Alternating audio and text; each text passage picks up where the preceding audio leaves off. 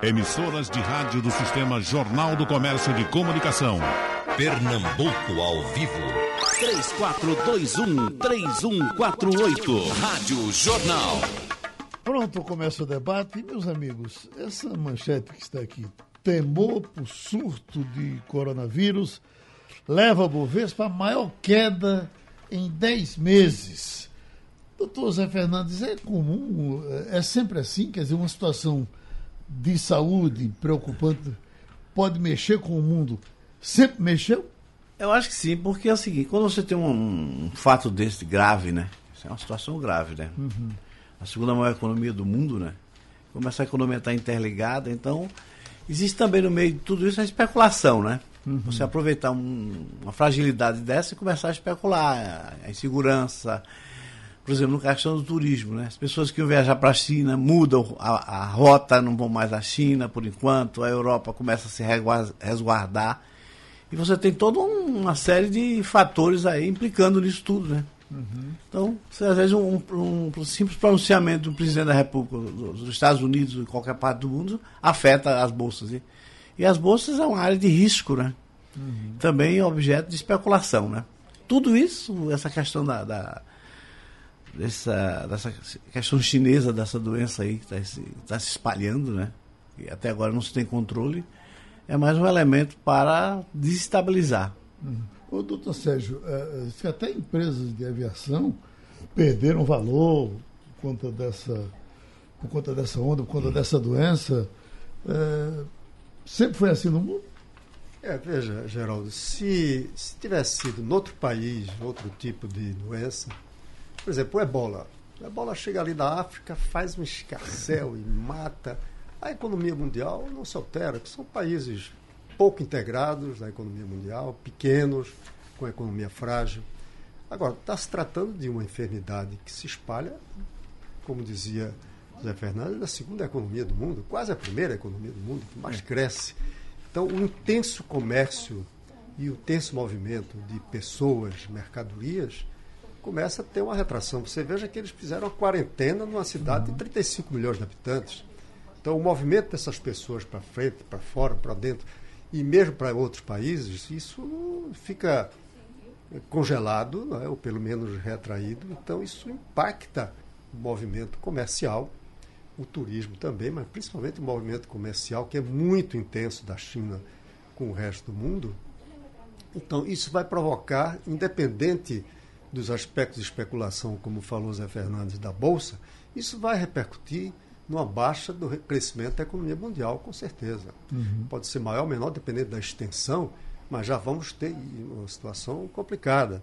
As companhias de, de aviação, de imediato, são as primeiras vítimas. As pessoas começam a cancelar viagens. E não são só turismo, viagens de comércio, de negócios, né? feiras, feiras, seminários. Né? Então, isso gera um impacto grande na economia mundial e o próprio Brasil vai sofrer um pouco isso, já que a China é, é, é o principal parceiro comercial hoje do, do Brasil, né, junto com os Estados Unidos. Acho, acho que é maior do que os Estados Unidos, parceiro. É assim. É, então, isso vai, vai atingir, inclusive, a economia brasileira, que já anda aí patinando, coitadinha, precisando crescer 2% ao ano.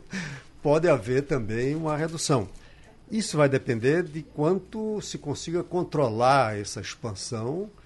E nós tivemos aí, em 2012, uma, uma, uma, um vírus, o outro coronavírus lá na mesma China, mas é, parou, uhum. deu impacto, mas a economia se recuperou. De qualquer forma, nós temos hoje um, um mundo tão integrado, em termos econômicos, em termos de movimentação de pessoas, que um incidente desse num país grande tem um impacto enorme. Por outro lado, nós também temos ferramentas muito mais uhum. modernas para conter, para evitar a sua expansão, enquanto se avança até na produção de vacinas que possa já reduzir qualquer impacto. Então, é curioso saber que eles estão monitorando eh, a temperatura de pessoas. Né? pessoas. Né? Pois é, além do mais, isso. O calor tem... corporal, ele disse: você não pode viajar. Pois é, além do mais, isso tem um custo muito grande para os países que vão manter quarentena de pessoas que chegam, que vão ter que investir muito mais em controle, vão investir em saúde, inclusive isso. Isso tem um custo, ficar uhum. medindo a temperatura das pessoas. Né? Então, eu acho que isso vai ter um impacto grande na economia mundial e o Brasil deve sofrer também um pouco. Doutor Luiz Otávio, para nossa terrinha aqui, perto do carnaval, o, já, o pessoal já fala que o carnaval de São Paulo está ficando muito parecido com o de Pernambuco, o do Rio de Janeiro, que voltou a aparecer muito com as troças, com os blocos, etc. Tem gente que se preocupa com isso também com relação a, a, a, sair de casa para vir para vir para Recife. Eu queria, Geraldo, an antes de, de, de, falar sobre o carnaval, é, trazer o comentário de um especialista a respeito da característica dessa doença do coronavírus na China.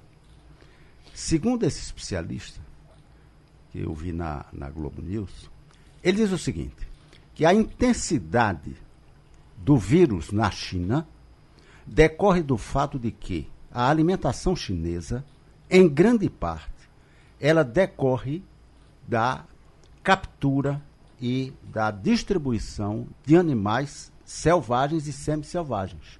Na China, não é, há uma grande proliferação não é, de captura de, de animais não é, nas, nas, nos bosques, nas florestas. Nas... E esse tipo de animal fica nos mercados, não é? misturado com os, com, com os outros alimentos e as pessoas a se alimentar, a comprar e a se alimentar. E verificou-se que o vírus ele prolifera principalmente nesse tipo de ambiente. Então, primeiro, de um lado, verifica-se a identificação de um perfil que pode ser, como disse Sérgio, com recursos mais modernos, controlado.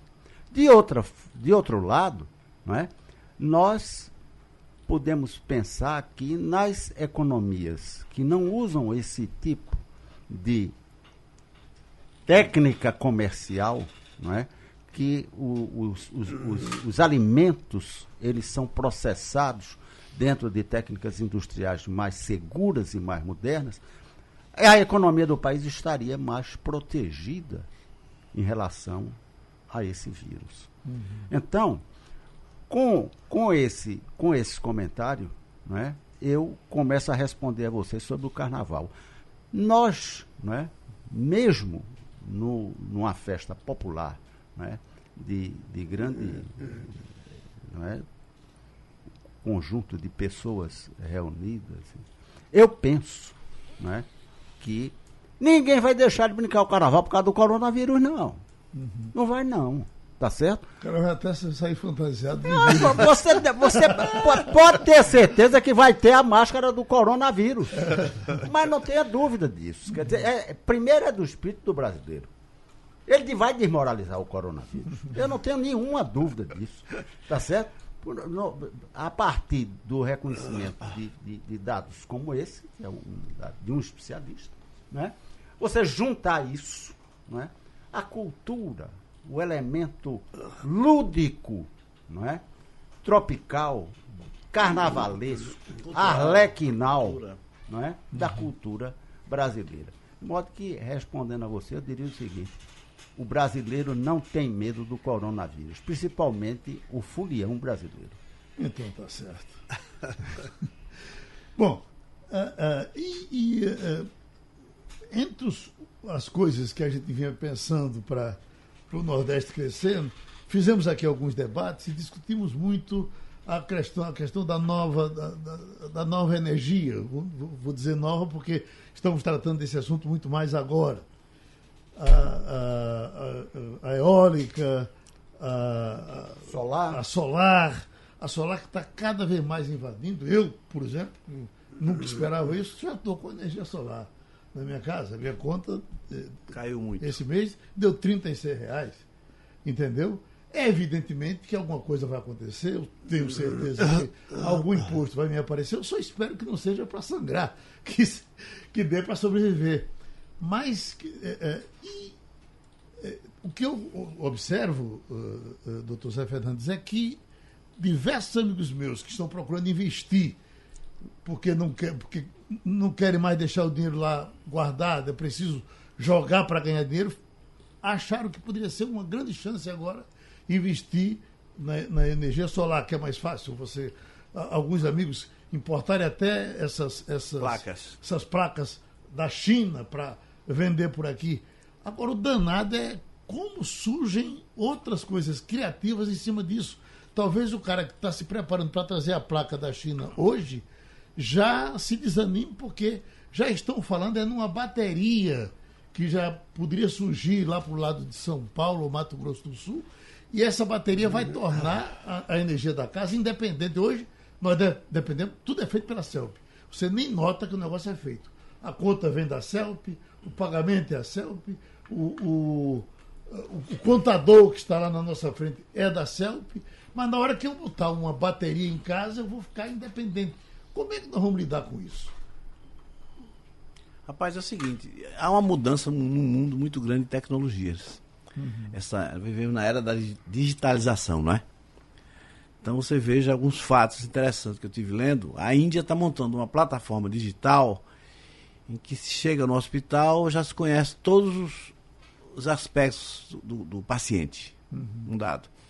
Ó, a IBM ela está desenvolvendo um robô de nome Watson me parece faz mil tomógrafos em uma hora. Mil tomógrafos em uma hora.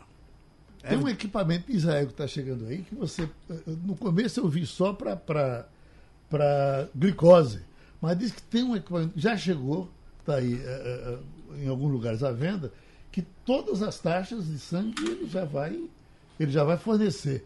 Quer dizer, ótimo para a gente, mas para o laboratório que emprega, que produz. É, Mas já tem outro da- dessa linha dos japoneses que você. A biópsia, por exemplo, não precisa mais recolher o tecido.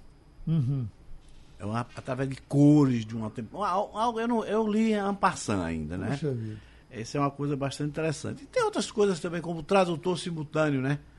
Você, por exemplo, chega em Paris, eu, eu queria saber, tem uma reserva para mim aí, o tradutorzinho faz na hora e traduz para você para francês. Eu vi na, eh, na internet isso, aí os japoneses inventaram 40 línguas, né? Evidentemente que essa questão do, da energia solar energia eólica, nós temos bastante vento aqui no Nordeste, e energia solar também, são duas alternativas para você fugir da questão do, do energia clássica, né? Essa da CELP que você Do falou. monopólio, é. né? Como também na Europa, você vê, dentro dessa questão da energia, os ônibus na, na Alemanha não usam mais diesel. A tendência é acabar. Nós tínhamos aqui uma empresa que foi destruída, que era a CTU, Uhum. que era elétrica, né? Seja, nós estávamos na vanguarda, né? Destruíram para dar ênfase às empresas produto- eh, que, que usam o diesel, né? Então eu acho que essas mudanças são muito rápidas, estão acontecendo numa rapidez muito grande. Eu até estava comentando com o professor Luiz Otávio. E essa mão de obra que trabalha em todas essas áreas aí, que vai ser. Aqui vai é sair essa mão de obra. Para onde essa mão de obra? Porque a- o conhecimento, a digitalização é conhecimento, né? Você observa que a estratégia americana é essa, né? Saber de tudo, né? Onde é que tem matéria-prima, qual é o interesse dos países, o que, é que os países vão comprar, pretendem comprar, vai é, renovar sua frota de aviões. Que o diga o Eduardo Doden, aquele que está exilado na Rússia, mostrando conhecimento de tudo isso. Então, E a redução de pessoal, que em geral Tá, vem também sim. com essa Sim, é, digitalização. né? é, nós vivemos, só para concluir aqui, como diz um, um pensador, Sigmund Bauman, nós vivemos num mundo óptico, na Uhum. ótica, ou seja, todo mundo está sendo observado. E as inovações são muito grandes, né? Uhum. Você já falou aí da energia solar, já estão pensando em outra alternativa. Sim, sim. Como é que fica tudo isso? Então, Doutor? Há 40 anos atrás, Geraldo, existia um órgão aqui no estado chamado CETEP. Era o órgão central de processamento de dados do estado.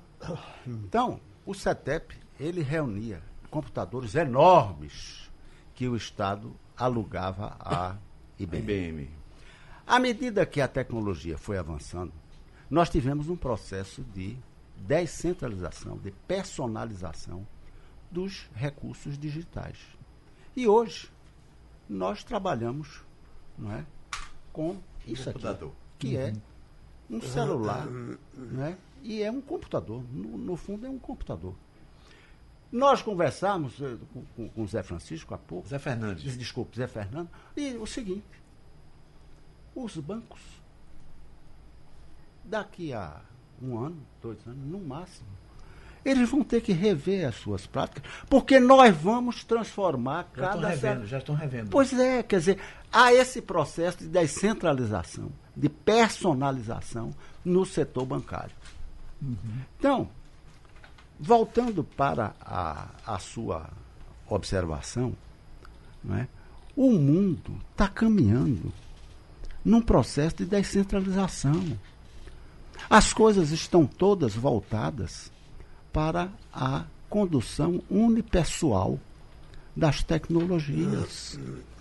E é a partir daí que tem que haver, Geraldo, a capacidade de as pessoas observarem uma coisa chamada transversalidade. Eu me formei em direito, passei para a área de gestão, tive que estudar economia e hoje eu sou uma mão de obra, como diz Gustavo Krause. Luiz, nós somos uma mão de obra crescentemente desqualificada.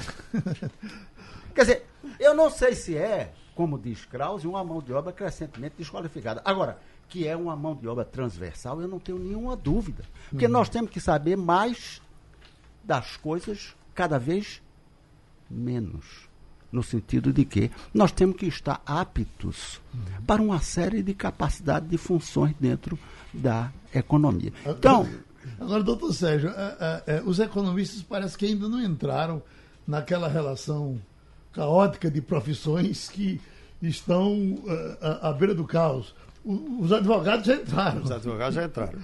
É, na verdade, sim, eu queria, eu queria antes de falar dessa, dessa questão, me referir à- energia que você tratou. Eu acho que Que todos nós estamos, estamos muito animados. É, não, ela. o Nordeste tem eh, uma característica excepcional, um nível de insolação e em algumas grandes áreas de ven- de vento, né, da velocidade do vento, torna o Nordeste um celeiro de produção de energia chamada renovável ou, ou limpa. Né?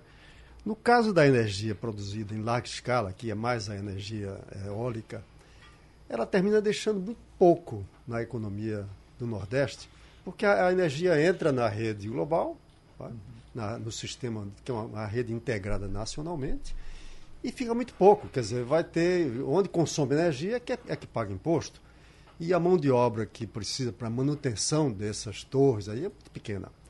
Agora, a energia solar, ela tem uma característica que é muito interessante, que é o que chama eh, energia distribuída. É isso que, que, que você falava que tem em casa e que, que Luiz Otávio falava.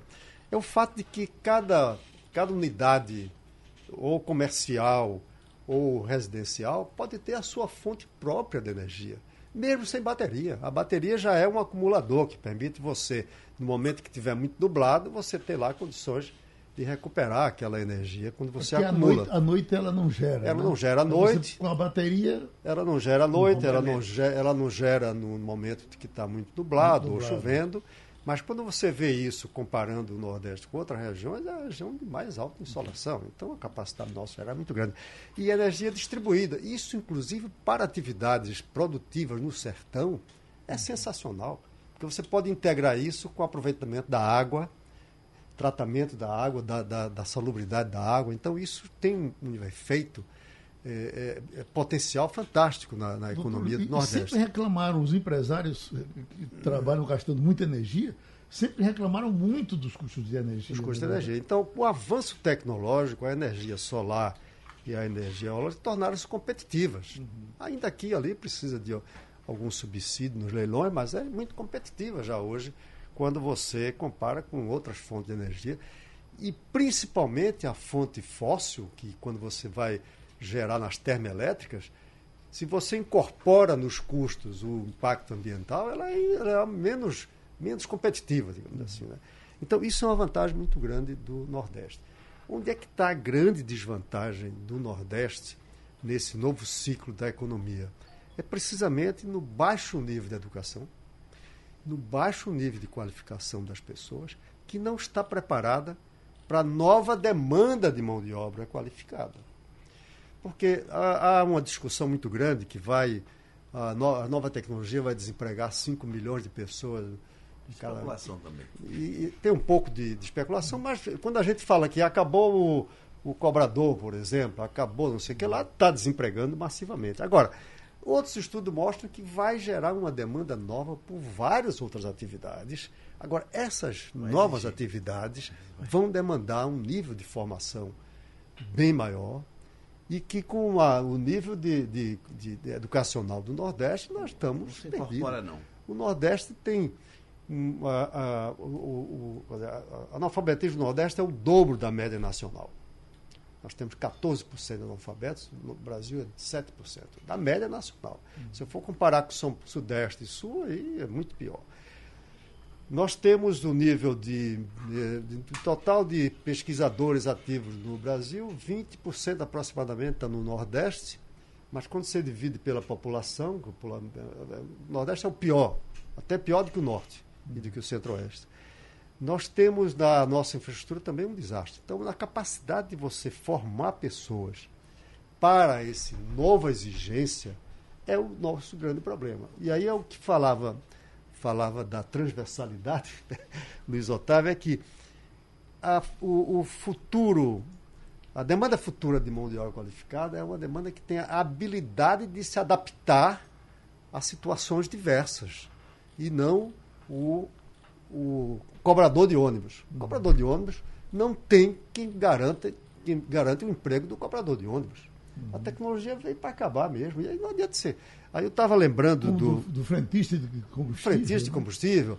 Eu estava lembrando do, do, do Atari, né? O, o, o, O jogo. Não, não o, o, O indiano? o indiano, não, o, o- o judeu lá que, Ah, que veio aqui. a alma. Não, não, é o Io- Ioval Atari. Sim, sim, esse é outro. Sim. Ele dizia uma coisa muito interessante quando ele passou aqui no Brasil. Ele disse: não se preocupem em conservar os empregos, se preocupe com as pessoas. Então, se eu sei que vai acabar o, o atividade chamada cobrador de ônibus, deixa acabar. Agora, tem que ter uma ação preparatória para quem hoje é cobrador de ônibus possa se preparar para outras atividades. Aí tem um grande investimento em educação, um grande investimento em qualificação, que leva tempo. Mas você pode fazer uma passagem lá, ou melhor, já devia ter começado lá atrás. A gente já deve começar agora a preparar pessoas que não, que, que- ou que não vão ter mais emprego nas atividades mais, Clássica, eh, mais, né? mais simplificadas, digamos assim, mais automáticas, mais rotineiras. Como, por exemplo, processar, eh, os advogados processarem jurisprudência. Não vai precisar mais ninguém analisar jurisprudência. O, uma inteligência artificial faz isso. Os economistas, como eles são meio malucos que falam de tudo, talvez sobrevivam, né? O doutor Luiz Otávio quer falar. É o seguinte, esse aspecto que Sérgio está lembrando está na lei de reforma da educação brasileira, na, na- na- na- no currículo de base comum, e chama-se os novos níveis de aptidões e competências. Está lá, gente. É uma questão de botar a reforma para moer. Por quê? Porque os educadores, os pedagogos do Ministério da Educação, eles, eles formularam isso e está na lei, refletindo exatamente essas novas necessidades do sistema econômico e social. Então, as pessoas têm que se qualificar dentro de novas aptidões e competências. E isso está dentro do currículo. Então, as pessoas têm que estar preparadas para desempenharem mais de uma função no mesmo cargo. Não é, não, não é só fazer aquilo correspondente àquela função, mas é ter competência e ter aptidão para desenvolver funções dentro daquele cargo. Veja mesmo, o Brasil gasta 6% do PIB em educação. É uma taxa altíssima. Mas a saída é pobre. É a questão da gestão é que tá, a gente estava falando aqui. Gasta muito, 6% do PIB. E por que a qualidade é ruim? É questão da gestão, né? Para você entrar nesse mercado, vamos supor, nesse grande mercado que vem pela frente aí, né? Você tem que ter uma certa base de educação, sobretudo matemática, para poder se inserir nesse mercado. Ou, ou então você vai ficar eternamente num mercado recebendo uma remuneração muito baixa. Eu estive lendo agora um jornal de- do The Guardian sobre o Vale do Silício, na Califórnia. Ele dizia o seguinte, ah, o artigo. Quem chegou com 40 anos não conseguiu nada, não consegue mais nada lá. As pessoas começam uma região que houve um boom muito grande, ficou muito cara e a população de rua aumentou muito. Então o mercado não está conseguindo absorver essa mão de obra. Essa é a segunda questão, essa questão. Eu estava vendo aqui um artigo que eu vi do, do valor de, do jornal Valor sobre bancos globais estão a caminho do maior número de demissões desde 2015. Isso é uma escala. Escala global dos bancos. Você conversa aqui com qualquer funcionário de banco, eles nosso tempo aqui está contado. Entendeu? Então, essa questão da educação é uma coisa séria, como vocês falaram aqui. Nada foi feito de substancial. Quer dizer, o discurso não adianta mais. A gente tem que agir, começar a desenhar qual é a estratégia para pegar para colocar esse pessoal no mercado de trabalho, né? Porque o, o, grande a inteligência é o cara que faz o programa, que pensa a programação, não um digitador qualquer, mas você tem que pensar como é que você vai. Se o Brasil tem uma deficiência terrível em educação. Quali, qual, educação, eu chamo qualitativa. Nós falamos aqui na, na coisa mais imediata, que é o fim do cobrador de ônibus, mas um pouco mais na frente vai ser o fim do motorista de ônibus. Uhum. Teve aqui recentemente um, um especialista falando de, de digitalização, eh, prevendo também o fim, praticamente o fim das montadoras de automóveis, quer dizer, partir para outra. Os postos de combustíveis que, que escaparam na nossa visão anterior como é que eles vão sobreviver quando tiver o carro a, a, elétrico, elétrico, massificado?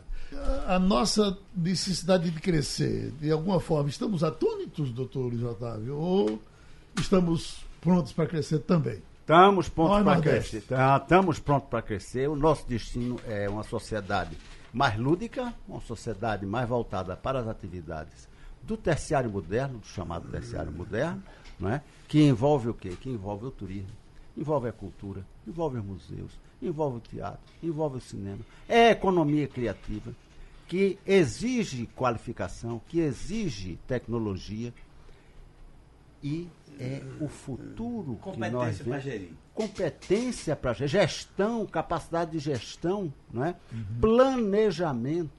Não é? E é o que a gente vê, por exemplo, nos países nórdicos, na Dinamarca, na Croácia. Não é? A gente chega, por exemplo, em Zagreb, capital da Croácia, né? toda noite é uma festa. Né? Toda noite as pessoas dançando na parte histórica da cidade. E é o quê? É o fluxo de mercadorias, é o comércio, em cima de quê? Em cima de um conceito de uma sociedade de lazer, de divertimento, de teatro, de cinema, de cultura. De modo geral, que eu acho o seguinte: nós temos que mudar, a sociedade está mudando, a economia está mudando. E a mudança é na direção de uma sociedade que tem mais cultura, mais lazer, mais divertimento, mais qualificação e mais tecnologia. Doutor Zé Fernandes. Hoje, é, trazendo essa questão para a questão urbana, né? Hoje as cidades, a cidade funciona como uma empresa, né? A cidade é a própria empresa brigando com outras cidades. E o grande esforço da cidade é aumentar sua produtividade, sua eficiência para atrair investimentos e o turismo. Por exemplo, vamos supor Recife. Recife é uma cidade muito bonita, mas é mal amada. Isso é um fato, isso é consensual, já dizia um, um pensador aí, né? Então você tem potencialidade numa cidade como Recife, você não explora. Vou dar um exemplo concreto, um trabalho que eu participei, os Jardins de Burlemax. O Jardim de Burlemax é a joia da coroa de uma cidade como Recife. Estão à deriva. Belíssimo jardim. Você não recupera. Por que não coloca isso na rota do turismo? Segundo lugar, você veja, por exemplo, a, a, você vai lá dentro de Recife e vê a, aquele, aquele trabalho de Brenan.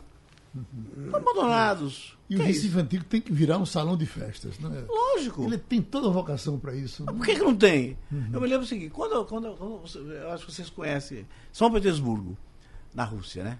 Eu não vou comparar com o Recife, mas São Petersburgo tem uma, a seguinte história Pedro Grande. Esse cara foi aprender a arte de fazer navios na Holanda. Transformou a cidade, trouxe arquitetos do mundo inteiro para aquela cidade. Depois Catarina Grande. Uhum. E depois eu, eu li no, documentário Ivan o Terrife também foi grande em construções. Então tudo tem uma história. Recife, eu acho que o Luiz Otávio conhece muito bem. É, é, sobre planejamento. Teve grandes planejadores aqui em Recife então você tem que ter cabeças também que pense grande. Tem, pessoal você tem. Agora fala, o que, é que a cidade tem de belo aqui? Por exemplo, a navegabilidade do, do Capibaribe. Começaram um projeto, abandonaram o projeto. Entendeu? Por exemplo, como é que está hoje a Torre Zeppelin? Você podia fazer um projeto bem feito com o governo da Alemanha, mostrando filmes. Tem várias fotografias dos Zeppelins em Recife. Só tem esse no Brasil, me parece, essa Torre Zeppelin. É a única torre de pé no mundo. Pronto. A torre de Zeppelin daqui. Você, não sei por que milagre, a A única gente, a gente recuperou a Sinagoga das Na Américas. Alemanha tem mais. Entendeu? Agora, eu, se me dá um parênteses, já não. foi feito um projeto para aquela área, não só para a torre, mas para aquela área inteira, que é a APA Jiquiá. do Jiquiá. Problema é a execução, é, Tá aí? é recurso para implementar, entendeu? Era um projeto muito bonito, inclusive que tinha um museu da. Lá, além da Torre Zeppelin, tem vários paióis da Segunda Guerra Mundial. É uma área, essa área do Zeppelin, de- do Jiquiá, é muito interessante.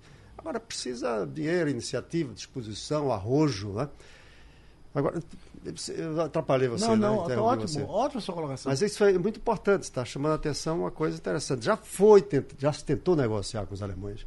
Eu acompanhei, porque eu fiz o trabalho quando eh, Silvio Batuchans, que era, era secretário adjunto lá de Ciência e Tecnologia, ele me convidou, a gente fez junto um projeto muito bonito para ele. E ele teve na Alemanha negociando. Tinha ideias, não se retoma isso? tinha ideias, inclusive, viu, de ter um Zeppelin que pudesse flutuar Sim. Pela cidade. Isso é um projeto ambicioso, mas precisa vontade e dinheiro para jogar em coisas como essa. Agora, se você me permite, eu queria voltar ao que falou, falou eh, Luiz Otávio, fazendo a seguinte, eh, seguinte mensagem para os que hoje morrem de medo do impacto tecnológico. No início da Revolução Industrial, o trabalhador trabalhava 16 horas por dia, seis dias na semana, e ganhava uma miséria que mal dava para sobreviver. A agricultura ocupava mais de 60% da população. E isso era, era como funcionava. O que, que aconteceu com o avanço, principalmente da produtividade do trabalho? Hoje, a agricultura, na maioria dos países desenvolvidos, ocupa 6, 3% da população para produzir alimentos para o mundo todo e para esses países.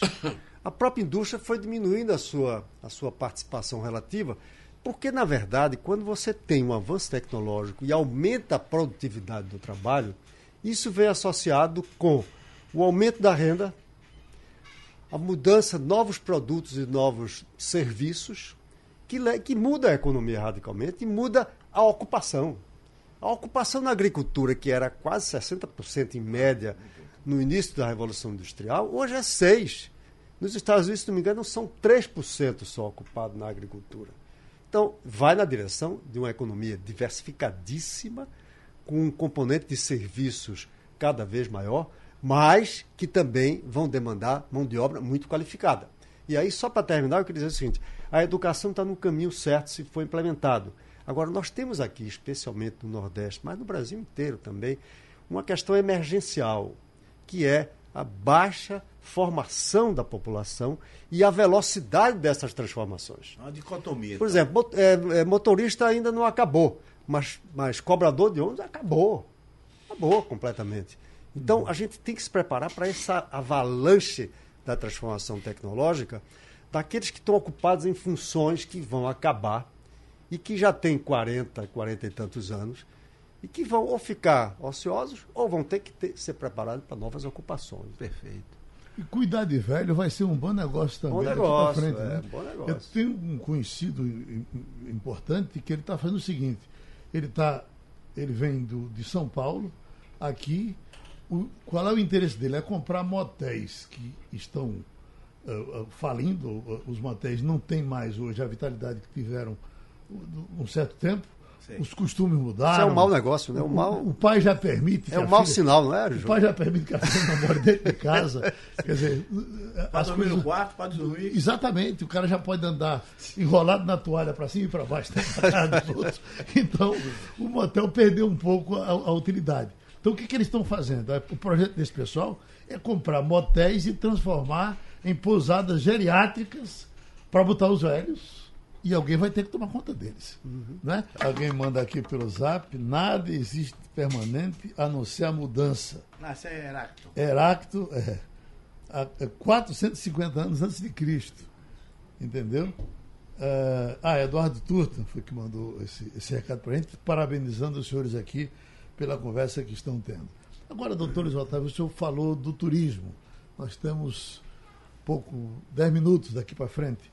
Ah, ah, o Brasil já teve, o Brasil como país inteiro, já teve algum projeto sério, tocado seriamente eh, sobre turismo, dividindo as nossas regiões. O do Quinhão do Nordeste é esse, o Quinhão de São Paulo é esse, o do Rio é esse. Ou nós sempre fomos tratando disso na base do, da boca para fora. Esse governo aí falou em turismo, mas já parou de falar. Falou na chegada. Passou aqui o, o, o, o presidente da Embratur dizendo que tem 10 milhões, tem 10 milhões de reais, Sim. parece que ano, para tratar do, do para promover o turismo do Brasil no mundo todo. O que, que ele vai fazer com essa verba? Veja, Geraldo, nos anos 80, existia no governo federal, no Ministério do Interior, um órgão chamado Conselho Nacional de Política Urbana. Este órgão reunia os gestores dos sítios urbanos das cidades do país para formular e executar programas importantes voltados para as áreas urbanas. Uma dessas ações voltava-se para o turismo. E naquela época, nos anos 80, se reuniu-se no CNDU, o Conselho Nacional de Desenvolvimento Urbano, um conjunto de especialistas que se formulou o plano mais sério e mais importante de promoção do turismo. A questão, Geraldo, é decisão política para fazer.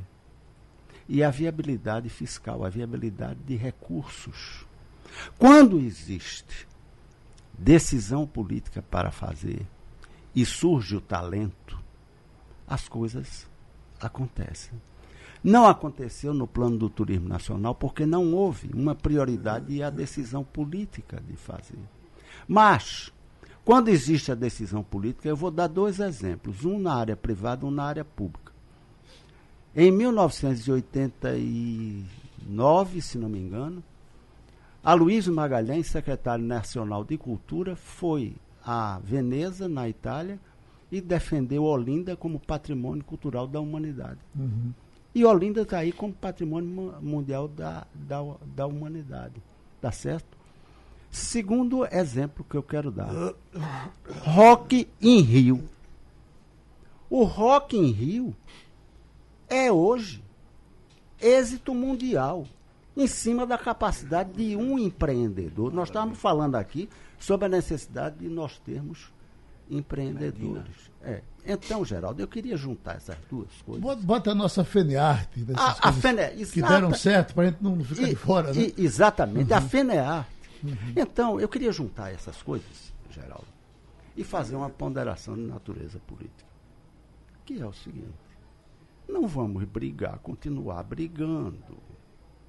Não vamos continuar brigando dentro da federação não vamos fazer com que Pernambuco fique sempre na oposição em todo o governo. Vamos usar um pouco o talento da habilidade pernambucana. Ao invés de sermos romanos de Pernambuco imortal imortal, sejamos, sejamos, não é? Usados. O, gregos é, no fazer. Sejamos gregos no pensar, não é? Nós somos é, mercadores não é? Nós sempre vendemos açúcar. Sejamos mercadores tecnológicos e sejamos mais mercadores políticos. Usemos o talento político de que Pernambuco tem exemplos extraordinários. Nós somos a terra de Joaquim Nabuco. Joaquim Nabuco foi o proprietário de terra que se tornou abolicionista. Ele foi o conservador que passou para o, o Partido Liberal. E ele foi o monarquista que aceitou o convite da República para ser o primeiro embaixador brasileiro nos Estados Unidos. De modo geral, que é apenas uma ponderação. Não é é para Pernambuco ser menos brigão, tá certo? E Pernambuco se situa. É, vamos usar a nossa capacidade, de, de, de- o talento de, de, de, de fazer vir para Pernambuco mais dinheiro, mais recursos, mais decisão.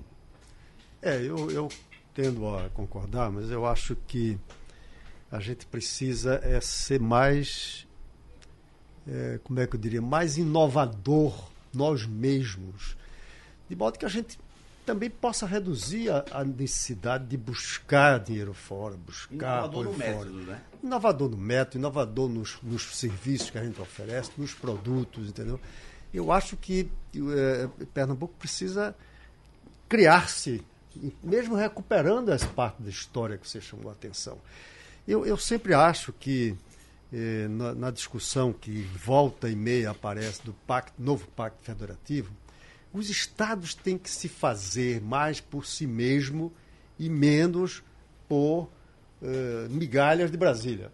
Claro que a gente precisa de apoio. Ficar a porque- deriva de Brasília, né? porque precisamos de apoio, porque, na verdade, na- no quadro atual, a União fica com 60% do, da receita tributária geral.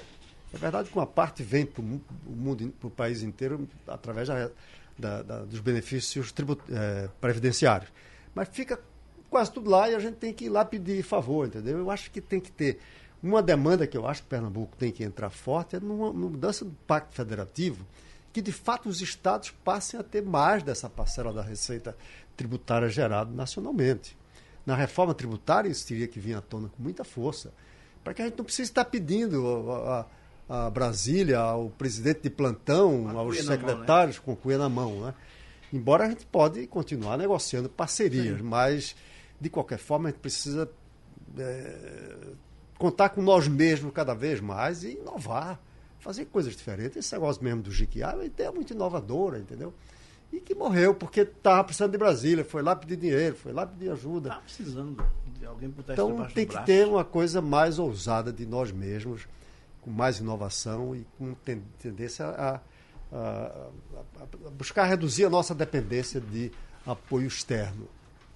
Por exemplo, lá dentro de Recife, você ainda vê lá, você fica chorando assim, olhando com saudade. Eu, eu não sou de aqui, eu sou de Caruaru, do interior. Mas o- aquele lugar do bonde ainda Isso é tem lá. Da capital de Caruaru, capital do É, cap- o país de Caruaru. País de Caruaru. Então, você, se alguém tiver um projeto simples de ter um bondinho ali andando por ali, passeando por ali, coisas simples, né? Coisas simples. Vocês falaram aí, de, você falou de Joaquim Nabuco. Pernambuco, eu vou falar em Pernambuco, é a, é a terra dos três maiores poetas do Brasil. Os dois maiores, João Cabral e Bandeira. Sem falar em Ascenso Ferreira, sem falar em, em Carlos Pena, né? Gilberto, as figuras homéricas, como dizia um amigo meu, Sebastião Villanova, inteligências cósmicas. E a gente fica aqui, o Zé Sérgio falando um projeto do Jiquiá, um negócio o único do mundo, rapaz. Pelo amor de Deus, às vezes eu conversava com o Germano Raiuti, Germano, o que é isso aí? Rapaz, é a sinagoga. Era uma, uma loja que vendia material elétrico. Parece que o Roberto Magalhães deu um toque aí, não foi Roberto Magalhães. E a primeira sinagoga das Américas nós temos aqui. A primeira das Américas. Então, essas coisas, o que, é que a gente pode fazer? Nós somos, a minha impressão é que nós somos uma minoria abraâmica. Poucos que pensam alguma coisa, ainda bem que a gente tem um feedback, porque me parece que no Antigo Testamento tem um profeta chamado Amós que disse: vai chegar um tempo, você não vai ter com quem conversar. Mas nós estamos conversando aqui. Geraldo, a frase do programa. Zé Fernandes acaba de pronunciar. Nós somos pernambucanos, uma minoria abraâmica. Tá muito bom isso. Eu acho que a gente tem tanta coisa boa que nos sufoca às vezes. Como tem demais, por onde é que eu começo? E aí a gente não começa nunca. Ok, meus amigos? Tá bom. O tempo passou, muito obrigado. Sugestão ou comentário sobre o programa que você acaba de ouvir, envie para o e-mail ouvinte@radiojornal.com.br ou para o endereço Rua do Lima 250, Santo Amaro, Recife, Pernambuco.